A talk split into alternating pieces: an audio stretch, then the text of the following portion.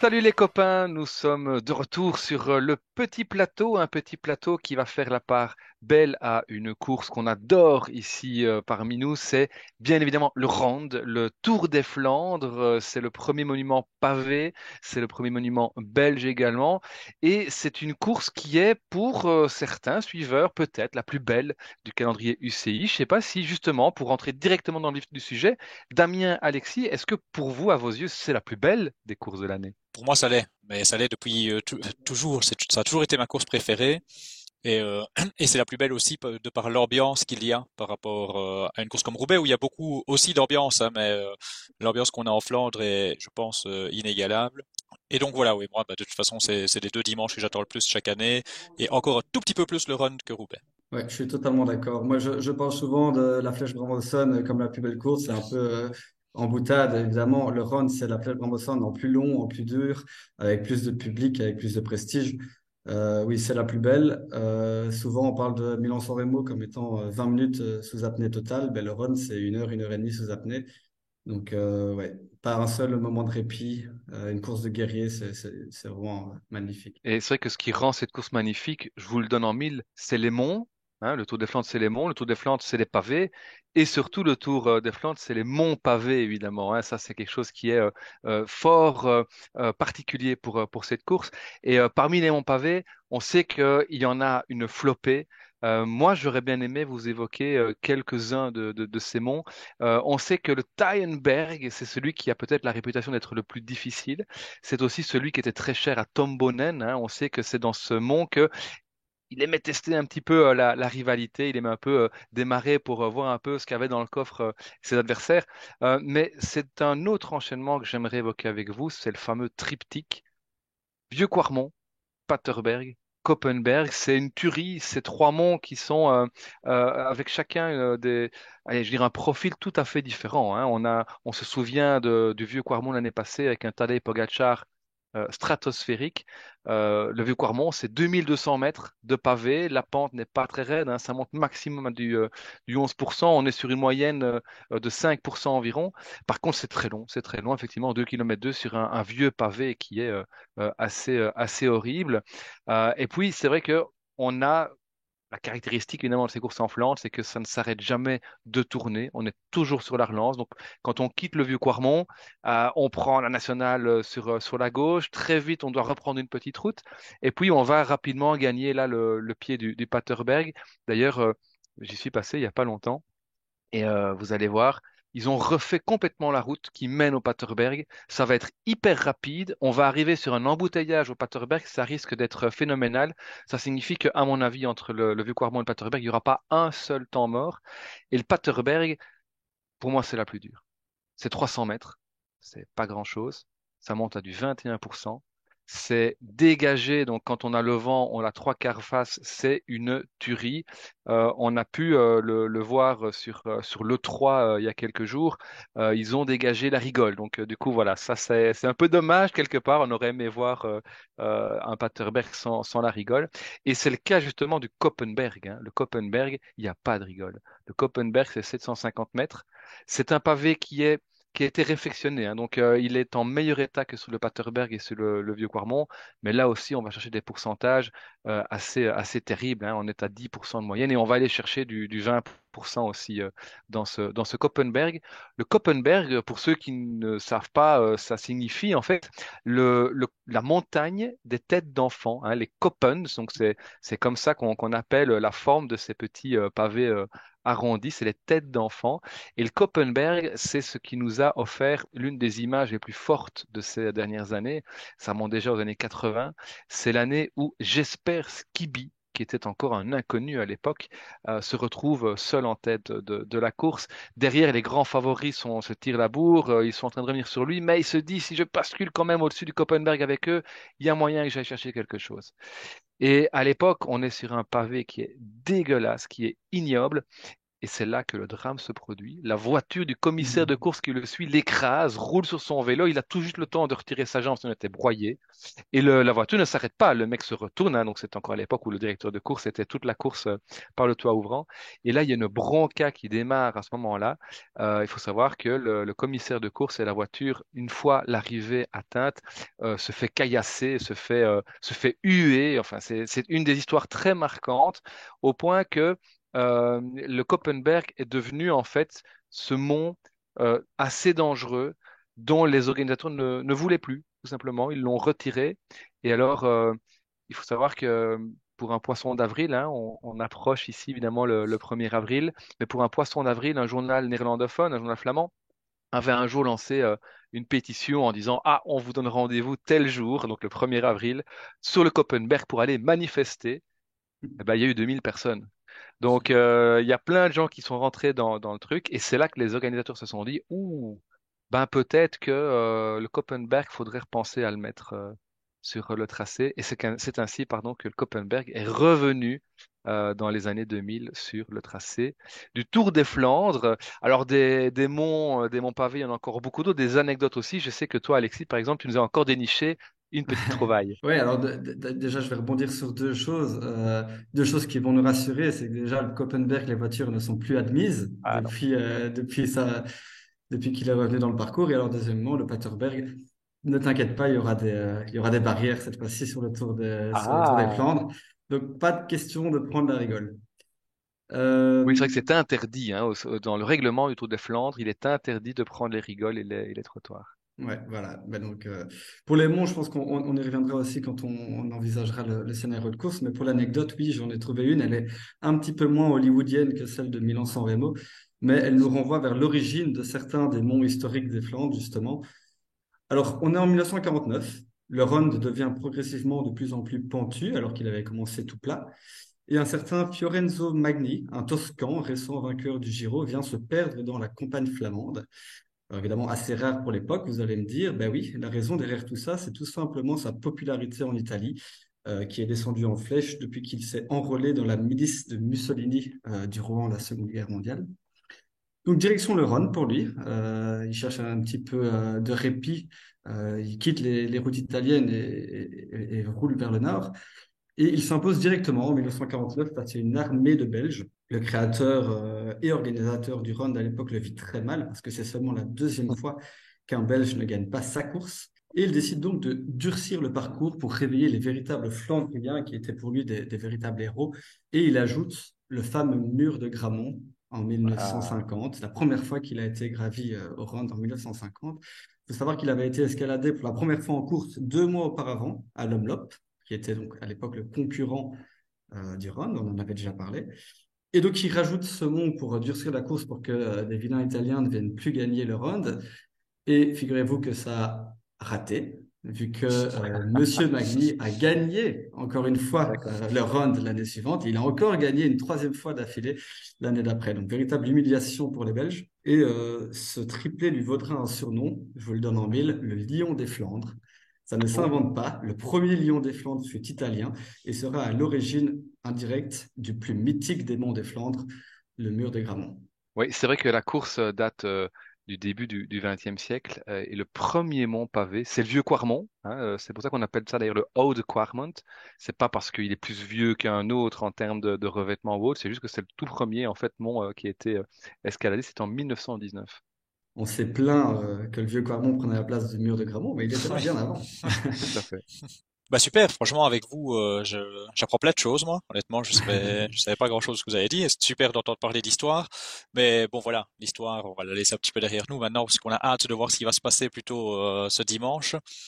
Donc euh, on va revenir sur euh, sur le présent. Est-ce que euh, vous, avant toute chose, avant de parler vraiment d'armes favoris, etc., vous auriez des hommes dont vous aimeriez parler, des hommes à suivre peut-être, euh, qui peuvent soit jouer un rôle de trouble-fête, soit autre chose, un rôle qui vous intéresse de regarder de près? Alors oui, en effet, on, aime beaucoup le dire. Moi particulièrement, vous le savez, on est dans une ère de, polyvalence avec des extraterrestres euh, qui, viennent un peu éclipser justement les autres coureurs et notamment des coureurs qui sont eux aussi extrêmement polyvalents. Euh, on parle beaucoup de qui pourrait gagner quatre voire cinq monuments. Euh, voilà, vous savez qui, vient directement dans la conversation quand on parle de ça, mais un qui techniquement sur papier, il va pas le faire, hein, mais sur papier pourrait le faire, c'est Mohoric. Alors j'ai l'impression que je parle tout le temps de Mohoric, mais c'est pas voilà la seule raison derrière tout ça, c'est que Mohoric il est tout le temps présent. Non seulement il roule tout le temps, mais il fait la course. À chaque course, euh, il est là, il est devant, il, court bien, il court intelligemment. Moi, je, vous ai regroupé quelques, quelques chiffres Mohoric sur ces trois dernières années, donc j'ai mélangé les trois années, mais j'ai quand même pris l'ordre euh, calendaire. Il fait sixième d'Estradé, il gagne à Milan-San Remo, quatrième à l'E3, neuvième de Gand-Wevelgem, 21e du Ronde, mais vous verrez qu'il fera top 10 cette année, cinquième de Roubaix, neuvième de l'Amstel, quatrième de Liège-Bastogne-Liège, deux étapes du Tour de France, deuxième à la Saint-Sébastien et quatorzième des mondiaux. Il n'y a que à en Lombardie qui n'a pas brillé, mais ça ne saurait tarder. Moi, je suis impressionné par euh, ce gars qui sait performer partout. On n'en parle pas beaucoup, enfin si on en parle beaucoup, mais pas euh, de la même manière que les autres extraterrestres, et c'est normal.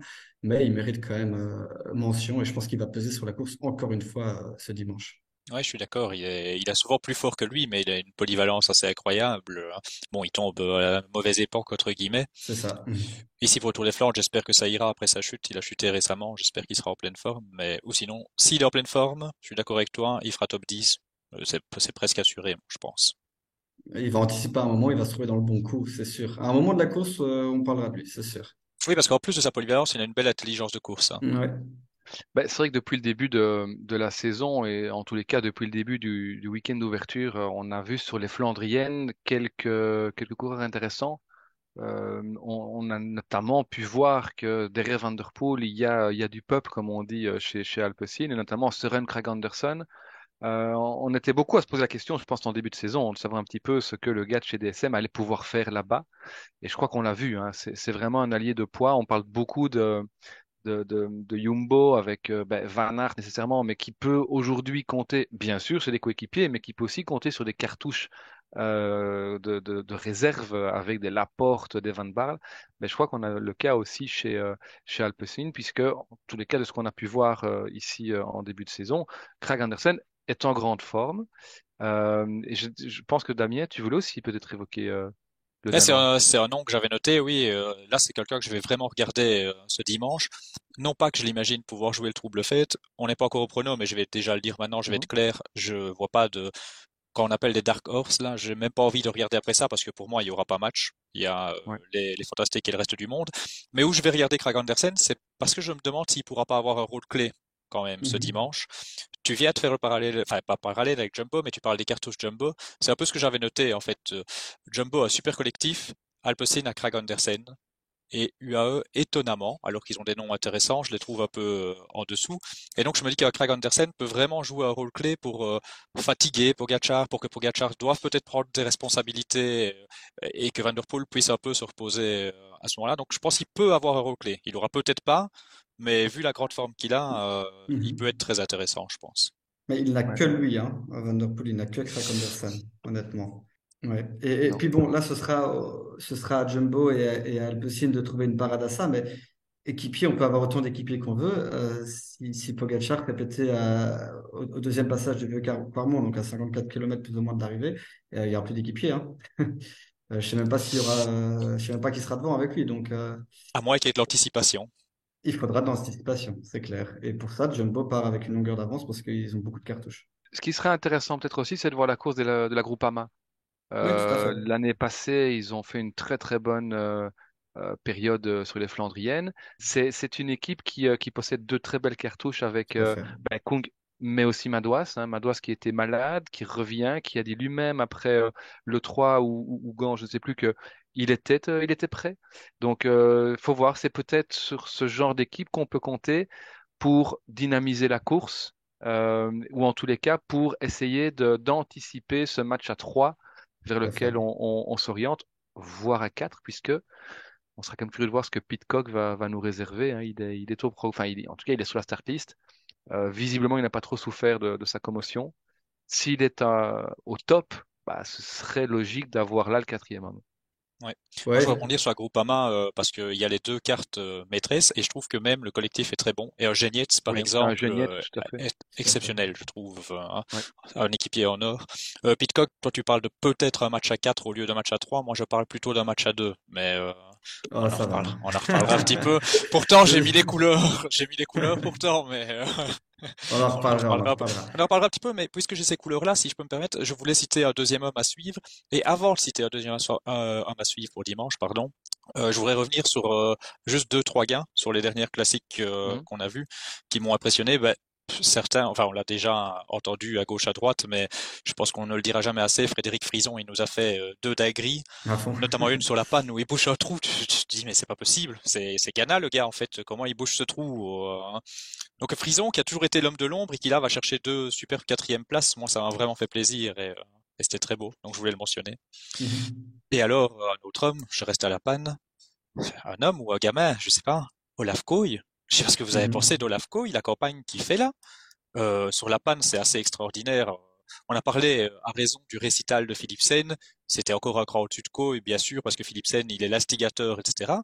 Mais voir Koy être avec, moi, ça m'a totalement bluffé. Et puis, je vois Koy qui fait encore un très bon Go Evil Game derrière. Et en fait, alors, peut-être que moi, je me trompais, hein, mais pour moi, Koy, c'était un sprinter de course Ouais. à étapes. Je m'attendais pas du tout à ça. euh, Il m'a vraiment, mais totalement bluffé. Je sais pas ce que vous, vous en pensez, mais euh, Bah, écoute, Mais on, imaginait Coy comme étant le, le rival de Philipson sur les sprints. Bah, il est peut-être rival de Philipson tout court sur les sprints et sur les, sur les classiques. Ça, ça revient quelque part un petit peu au, au débat, hein, si ceux qui n'ont pas suivi pouvaient, pouvaient aller retrouver ça dans, dans l'épisode Ce Milan Remo. Est-ce que ce sont euh, des sprinters, des punchers ou autres?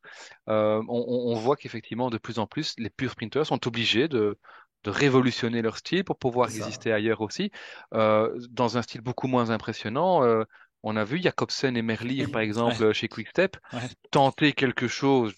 Je sais pas C'est quoi. pas quoi, Je- non. y il y a- il y a une pression qui leur est mise par euh, tonton Pat euh, par derrière. Et hein, je note que pour l'instant, on n'a pas encore du tout évoqué la quick step. Est-ce qu'on va vraiment l'évoquer? Je ne sais pas. Il y a, voilà, il y a, il y a une Oui, sorte de, de sinistrose feront pas là top qui 10. s'est ouais, installée. non. Non, ouais, ouais. Mais donc voilà, effectivement, euh, ce serait intéressant de voir ce que des, des profils. Après, des profils pareils sur une course comme, euh, comme le Rhône, d'ailleurs, la plupart ne sont pas Ah oui, euh, non, au, non. au départ. C'est compliqué, évidemment. Bien sûr, Ça, bien sûr. D'ailleurs, puncher, sprinter, sprinter, puncher, puisque tu parles de revenir à l'épisode précédent, on a vu un petit Caleb Ewan, troisième quand même dans le Kemel, hein, dans la montée du Kemel. Il est prêt pour sa transformation, le Caleb. Bon, On il a dû lâcher hein, les gars, mais- on est des ouais, on est des visionnaires. Il est prêt là. Il travaille. Ou alors, ou on est des visionnaires, ou il a écouté le petit plateau, Ouais, et il s'est mis à bosser déjà sur la semaine là, et il commence sa transformation. Hein. Non, mais moi, je voulais encore donc euh, évoquer un homme ici pour dimanche. Et en même temps, comme ça, euh, je lui rends honneur aussi pour tout ce qu'il fait depuis le début de saison, c'est Nathan Van Hooydonk. Alors lui, Oui. je trouve qu'il a une progression très linéaire, mais alors cette année, il atteint quand même, déjà l'année passée, il avait, il avait franchi un palier, mais alors cette année, je le trouve extraordinaire. Week-end d'ouverture, pour moi, c'était le plus fort. Il en gagne pas, pas de chance pour lui, mais c'était, c'était le plus fort des, des jumbo sur l'ensemble des deux courses. Et, euh, et là, il continue. Il continue, il est tout le temps présent. Très, très, très impressionnant Mhm. dans un collectif rempli de super grands noms. Euh, Lui euh, parvient à, à briller. Et puis, ben, on a vu chaque fois des jumbo qui vont gagner en anticipant. Alors, j'avais dit que je croyais pas en anticipation, mais s'il y avait anticipation, vous imaginez comment ce serait magnifique de voir Van Hooydonk. euh, et je pense qu'il peut hein, partir en anticipation, pas le gagner, mais je pense qu'il peut être un de ceux qui, je sais pas, ils ont certainement, ils auront certainement défini des cartes, mais euh, après, euh, ils s'adaptent pendant la course et peut-être qu'on laissera pas partir un très grand nom. Un Van. Barle, euh, et peut-être qu'un Van Hooydonk qui va avoir sa chance lui pour partir. Et moi, je veux voir aussi justement si la progression qu'on a vue là depuis le début de saison, elle peut se marquer aussi sur euh, sur une course comme le Runt. Est-ce qu'il est prêt aussi pour là être euh, très très costaud? Ouais, bah pour, juste pour rebondir, euh, Pitcock, euh, c'est vrai que moi j'ai toujours tendance à le sous-estimer et je me trompe souvent, j'avoue. Euh, donc moi je l'imagine pas du tout euh, au même niveau que les trois autres, je l'imagine même assez loin, mais comme je me trompe souvent, euh, il sera peut-être là avec eux, c'est voilà. Alors, on- on- est-ce qu'on lance le pavé dans la mare, les trois autres, les trois autres, et moi les deux autres, et Romain peut-être les quatre? hein? Ouais, c'est- c'est- on, on se dirige vers, euh, vers un match, effectivement, à, à 4, 3, 2, à 5 avec Kung, euh, bah, 6 avec Madouas, euh, 7 avec Alaphilippe, pourquoi pas. Euh, mais, effectivement, je crois que on, a vu depuis le début de la saison qu'il y a des, gars qui sont en grande forme. Ça va être vraiment difficile d'aller leur, euh, leur disputer la victoire. Euh, c'est, une course qui est plus dure que celle qu'on a connue jusqu'à présent, qui est plus longue que celle qu'on a connue jusqu'à présent. Et là, euh, je pense que des Pogacar, des Van Der Poel et des Van Aert ne risquent pas d'être inquiétés. Ouais. Allez, je, je, je prends la parole juste avant toi, Alexis, parce que comme ça, tu- je vais te faire réagir quand même sur ce que je vais Ouais, dire, parce que je sais, je- je suis je un m'y peu. attends, je m'y bah attends. ouais, ouais, ouais. Oui, oui, ben, tu l'as dit toi-même, hein, le run c'est beaucoup plus dur que le 3, donc euh, si le 3 il a pu s'accrocher, le run de manger des sérieux doutes. Et non, mais blague à part, ici je te provoque un petit peu, mais je, je pense sérieusement euh, que pour moi ça va être un match à deux, avec Wout qui va faire illusion un, un temps, un certain temps, mais je vois pas, je le vois pas s'accrocher sur toute la course. possible. Je le vois Oui, pas c'est possible. toute la Je, je, je, je serais pas non plus euh, bouleversé. Euh, c'est possible. On l'a vu à l'E3, il a gagné, mais il a eu du mal. Après, euh, c'était neuf jours avant le round. Pogacar, ça fait deux mois qu'il est en pleine bourre. Van Der Poel, il a l'air aussi d'être en avance sur, sur Watt. Un jour n'est pas l'autre. Il suffit de 0,5% en plus de forme pour euh, qu'il arrive à suivre Pogacar dans le Vieux-Cormont. Il a jamais lâché. Il était, enfin, il a lâché, mais il a jamais Ouais. explosé. Moi, j'y crois encore. Après, euh, en effet, euh, je le vois. Alors que je pensais que c'est. Voilà, j'avais un avis contraire avant le 3. Euh, maintenant, je ne le vois plus lâcher Pogacar dans le Vieux-Quarmont et je ne le vois pas lâcher Van Der Poel dans le Paterberg. Donc, je ne le vois pas favori, c'est clair.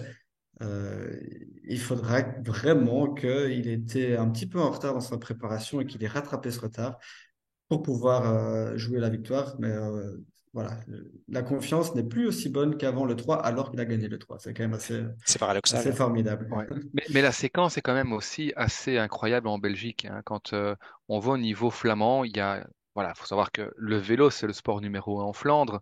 Et il y a une pression de, de fou sur, sur Wout van Aert. On a évoqué dans une petite capsule sur, sur Twitter le cadeau que Van Aert fait sur Gont-Wevelgem à la porte. Mhm. Euh, c'est un cadeau qui a été assez mal perçu finalement en Flandre, où euh, là, beaucoup de gens estimaient qu'il aurait dû euh, prendre le, la victoire. Et donc ça a remis finalement une couche de pression euh, supplémentaire sur, sur Van Aert. Ouais, du coup, moi j'ai envie de vous poser la question. Ça fait quand même deux, trois ans qu'il est là au top des Flandriennes, deux, trois ans qu'il tourne autour du round de, de, de Roubaix. On avait déjà un peu cette impression l'année passée, mais cette fois-ci encore plus qu'avant. Euh, selon vous, si Wout passe à côté du round et, de Roubaix dans la foulée, ça devient grave? Eh ben, Je pense que s'il passe à côté du run, ça ne devient pas grave du tout. Mhm. Euh, s'il passe à côté des deux, peut-être un peu plus, dans le sens où pour moi, euh, puisque je pense que c'est plutôt un match à deux, moi je, mais c'est pas rien que sur euh, la forme qu'on a vue à l'E3, etc. Pour moi, il a tout simplement les capacités de gagner. Il, il est très bon partout. Il a les capacités de gagner presque partout. Ce qu'on oublie souvent, on lui colle du coup toujours la pancarte parce que c'est un des meilleurs tout au long de l'année. On oublie souvent qu'il a toujours un gars à minima aussi fort que lui dans la spécificité dont on a besoin pour cette course-là.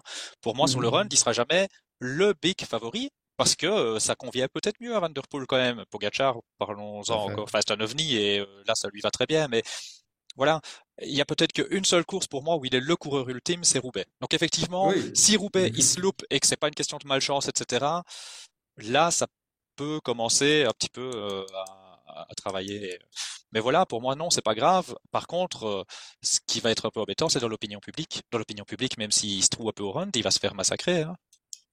Et c'est triste. Et c'est triste. Moi, je suis quand même un tout petit peu rassuré et content d'entendre des gens euh, ici sur Twitter euh, euh, qui ont participé au, Twitter Space de Socket Légère. Là, il y avait Tib et JB et Jérémy Sakian, euh, notamment, j'en oublie peut-être, où personne ne met Wout favori.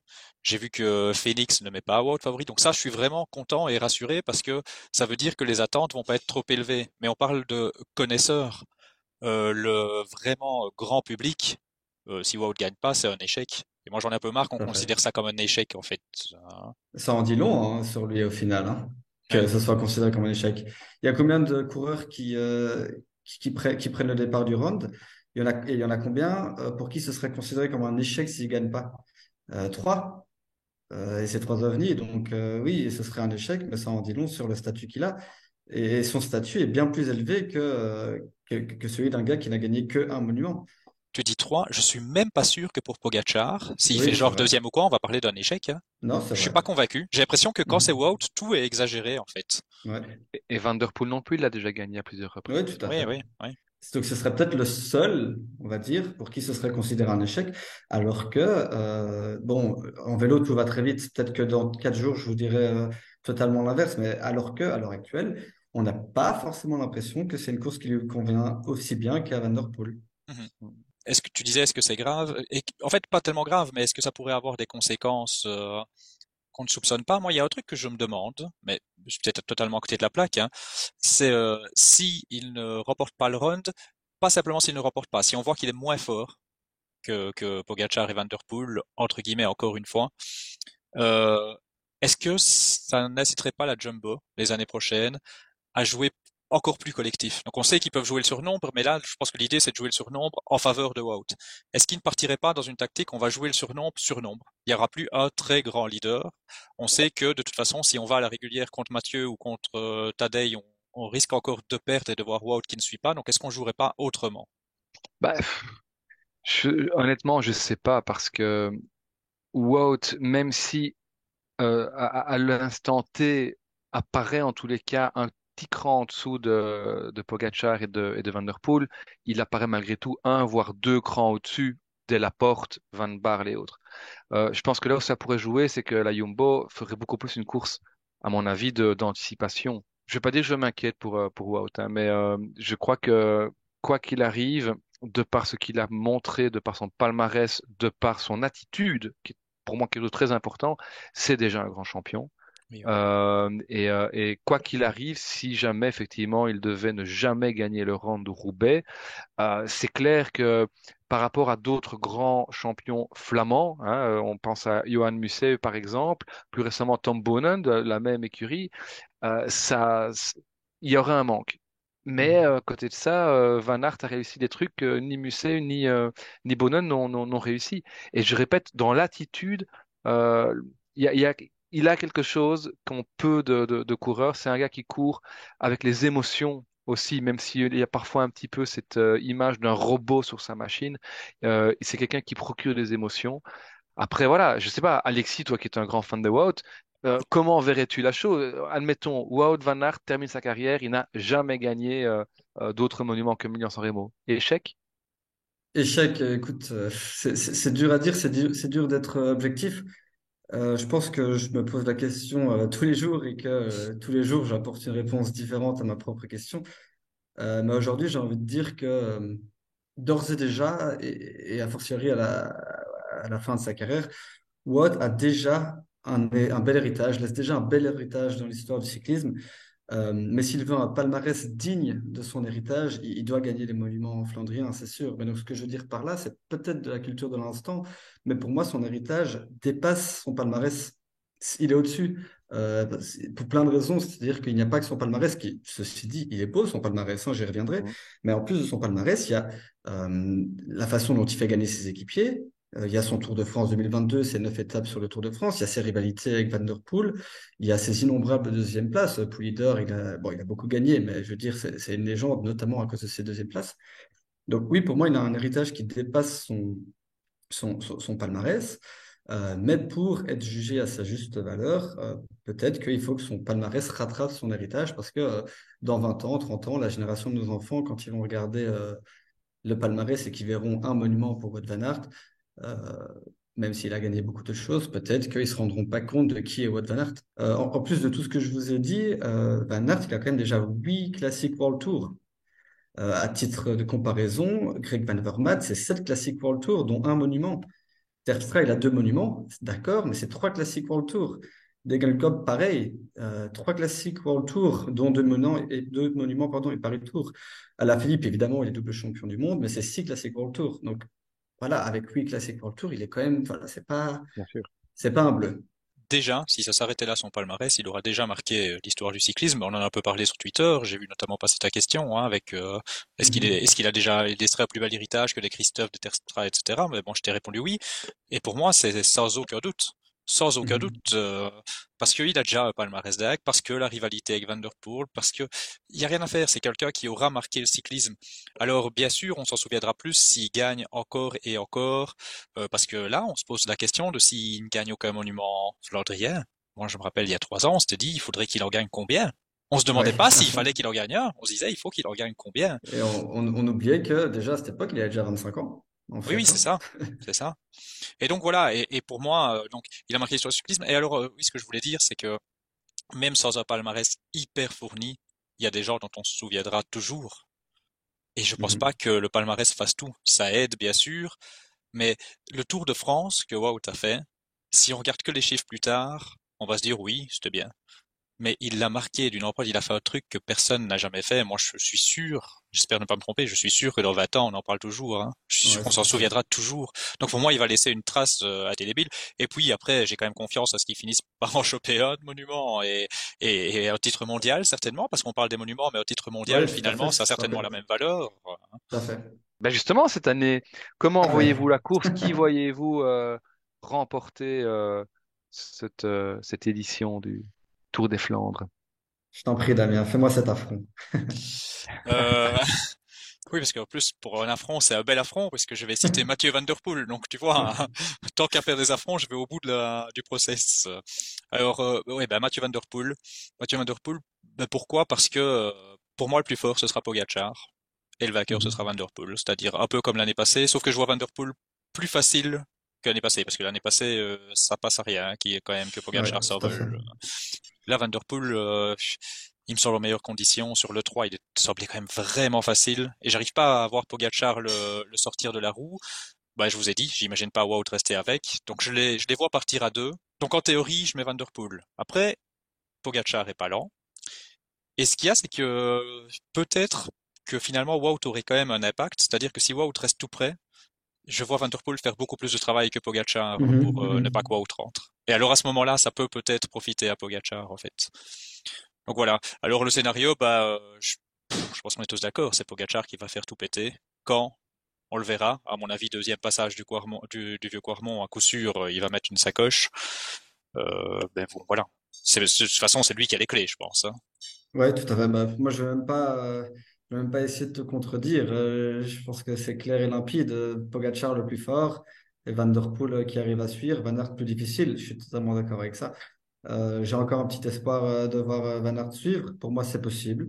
Et c'est tout à fait possible qu'il perde jamais plus de 10 secondes, par exemple, et qu'il puisse revenir. Donc voilà.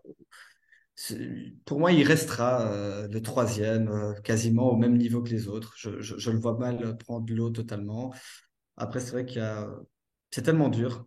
Euh, il y a tellement de hauts pourcentages, euh, tellement d'enchaînements que qu'il va, il peut péter un moment. Après, comme je dis souvent, c'est pas parce que euh, la course est plus dure que le 3 que la différence sera, sera exponentielle, tu vois. Peut-être mhm. qu'une course suivante va lui profiter, on ne sait pas. Effectivement, je vois pas Wout exploser. Wout, il va peut-être perdre un peu de terrain. Et du coup, je me dis, si ça embraye, pour moi, il ne reviendra pas. Mais est-ce qu'on est sûr que ça va embrayer? Est-ce qu'on est sûr que Van Der Poel et Pogacar vont tous les deux d'un coup se livrer à 100% parce qu'ils savent bien aussi que tous les deux, là, face à l'autre, euh, ils doivent garder des réserves. C'est peut-être la chance de Wout. Euh. Et alors la deuxième question que je me pose, c'est si Wout y revient, ben ce sera pas non plus le 3 pour un sprint. C'est là où, il, Wout a perdu des sprints, c'est aussi après des courses très usantes où il va, à mon avis, plus puiser dans ses réserves, ce qui serait peut-être le cas ici. Donc, pas encore sûr non plus que Wout gagne le sprint s'il vient à 3. C'est clair. C'est vrai que le 3, on a vu que Van Aert était un petit peu court, mais Van Aert était malade. Van Aert revient. Il a encore fait le Gant Game depuis où il était surpuissant. Alors on va dire, mais oui, mais il n'y avait pas les autres. Et donc, euh, oui, mais il était tellement stratosphérique par rapport aux autres que ça lui a donné la confiance. Van Aert est peut-être un petit cran en dessous pour l'instant de, de Pogacar. Peut-être de Van Der Poel, je suis pas aussi certain, parce que sur les, longs trajets, Van Der Poel, euh, il nous a déjà montré qu'il se livrait beaucoup et que souvent dans les 10-15 derniers kilomètres, ça devient dur. Donc moi, je ne le mettrais pas euh, d'office troisième de cette course.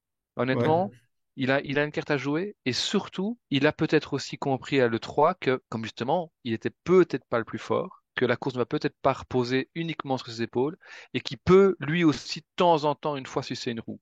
Et donc, tout ça fait que moi, je pense que justement, cette année-ci, c'est peut-être l'année ou jamais pour, euh, pour Wout. L'année ou jamais, c'est l'année passée. Il était plus fort que tout le monde. C'était une évidence. Il n'a pas pu le faire. Mais donc, je pense que cette année-ci, il n'arrive pas dans des mauvaises conditions. Il faudra voir comment lui parvient à, à se départir de, de la pression, euh, notamment des médias flamands, euh, et, et, voir aussi si lui ne gamberge pas. Si euh, la question que tu te posais tout à l'heure, Alexis, euh, de savoir, tiens, est-ce qu'il va rater sa, sa, sa carrière s'il passe à côté?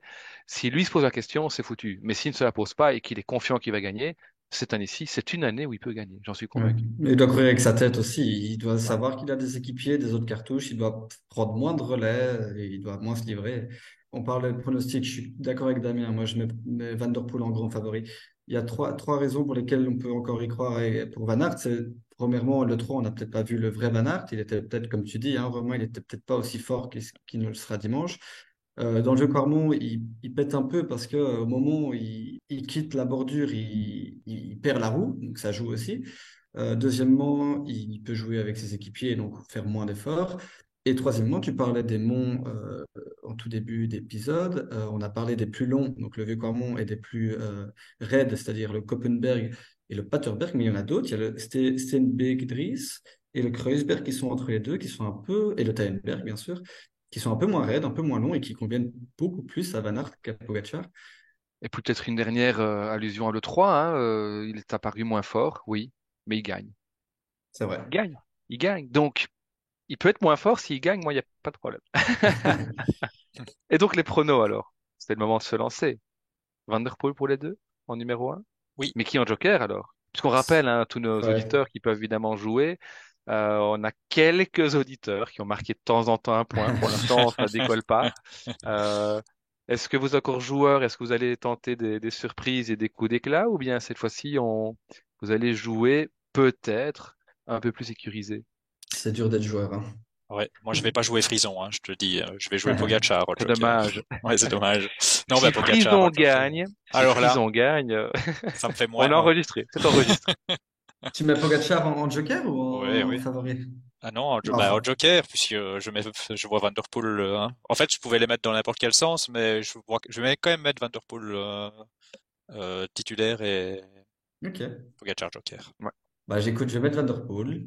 Ouais, je vais pas être joueur, c'est bête. Euh, je vais mettre, euh, un petit peu joueur, je vais mettre Van Aert Joker et, et, pas, et pas Pogacar. moi, je vais mettre Van Aert vainqueur. Ah, ouais, voilà. Je lance. Et euh, en, en Joker, je vais mettre Pogacar. Tiens, est-ce qu'on ne pourrait pas, pour euh, pimenter le, le, le, le, jeu pour nos auditeurs, proposer qui marquerait un point bonus si euh, leur vainqueur n'est pas un des trois fantastiques? Ça, ce serait peut-être un truc. Ah bah aurais dû me le proposer aussi, mais je serais quand même resté. Garcia Cortina, il en Garcia Cortina. Moi j'avais noté quand même sur ma feuille que je parlerais de Jorgensen, hein. pas pas euh, ah, pour la gagne, mais euh, il a quand même été pas mal euh, sur le 3. Et en fait, je voulais en parler aussi, parce que là encore un mec qui gagne le Tour de Mans et puis qui fait un superbe 3. Hein. C'est quand même génial, cette époque, en fait. Par contre, aussi, euh, on a parlé à tout début pendant euh, l'émission, tu disais ça, Romain, Soudal, ben voilà, effectivement, on ne les a donc pas évoqués, comme tu disais. Et j'ai entendu sur ce quête légère, sur Twitter Space, quelqu'un disait, bah, s'ils font un top 10, c'est miraculeux. Je crois que c'est JP qui disait ça. Et vous êtes d'accord avec ça? Moi, je suis d'accord. Je vois, je vois pas qui fait top 10. Sur le round? Sur le round, hein, sur le round. Sur ah Roubaix, oui, Yves Lampard va faire son top 10, mais euh, sur euh, le run.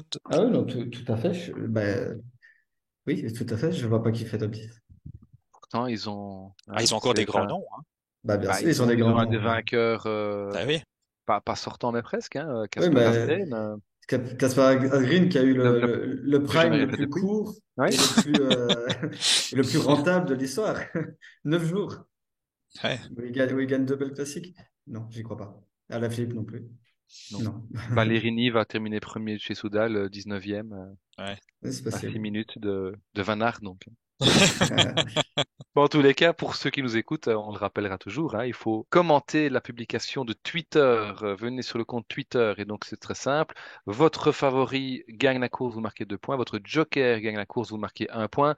Précisez bien qui est le favori et qui est le joker hein, pour qu'on puisse effectivement euh, tenir les comptes et on refera un petit point plus tard. en tous les cas, ben, Damien, Alexis, merci d'être venu euh, nous parler de cette euh, peut-être plus belle course donc euh, du calendrier UCI, le fameux Tour des Flandres. C'est déjà ce dimanche, on se réjouit avec des monts, des pavés, des monts pavés et les trois fantastiques. Est-ce qu'ils seront quatre? Bah, On pourra en rediscuter évidemment après la course. Allez, merci. Bonne course déjà à tous. Merci, et à très bientôt. Merci et à bientôt. Ciao, ciao.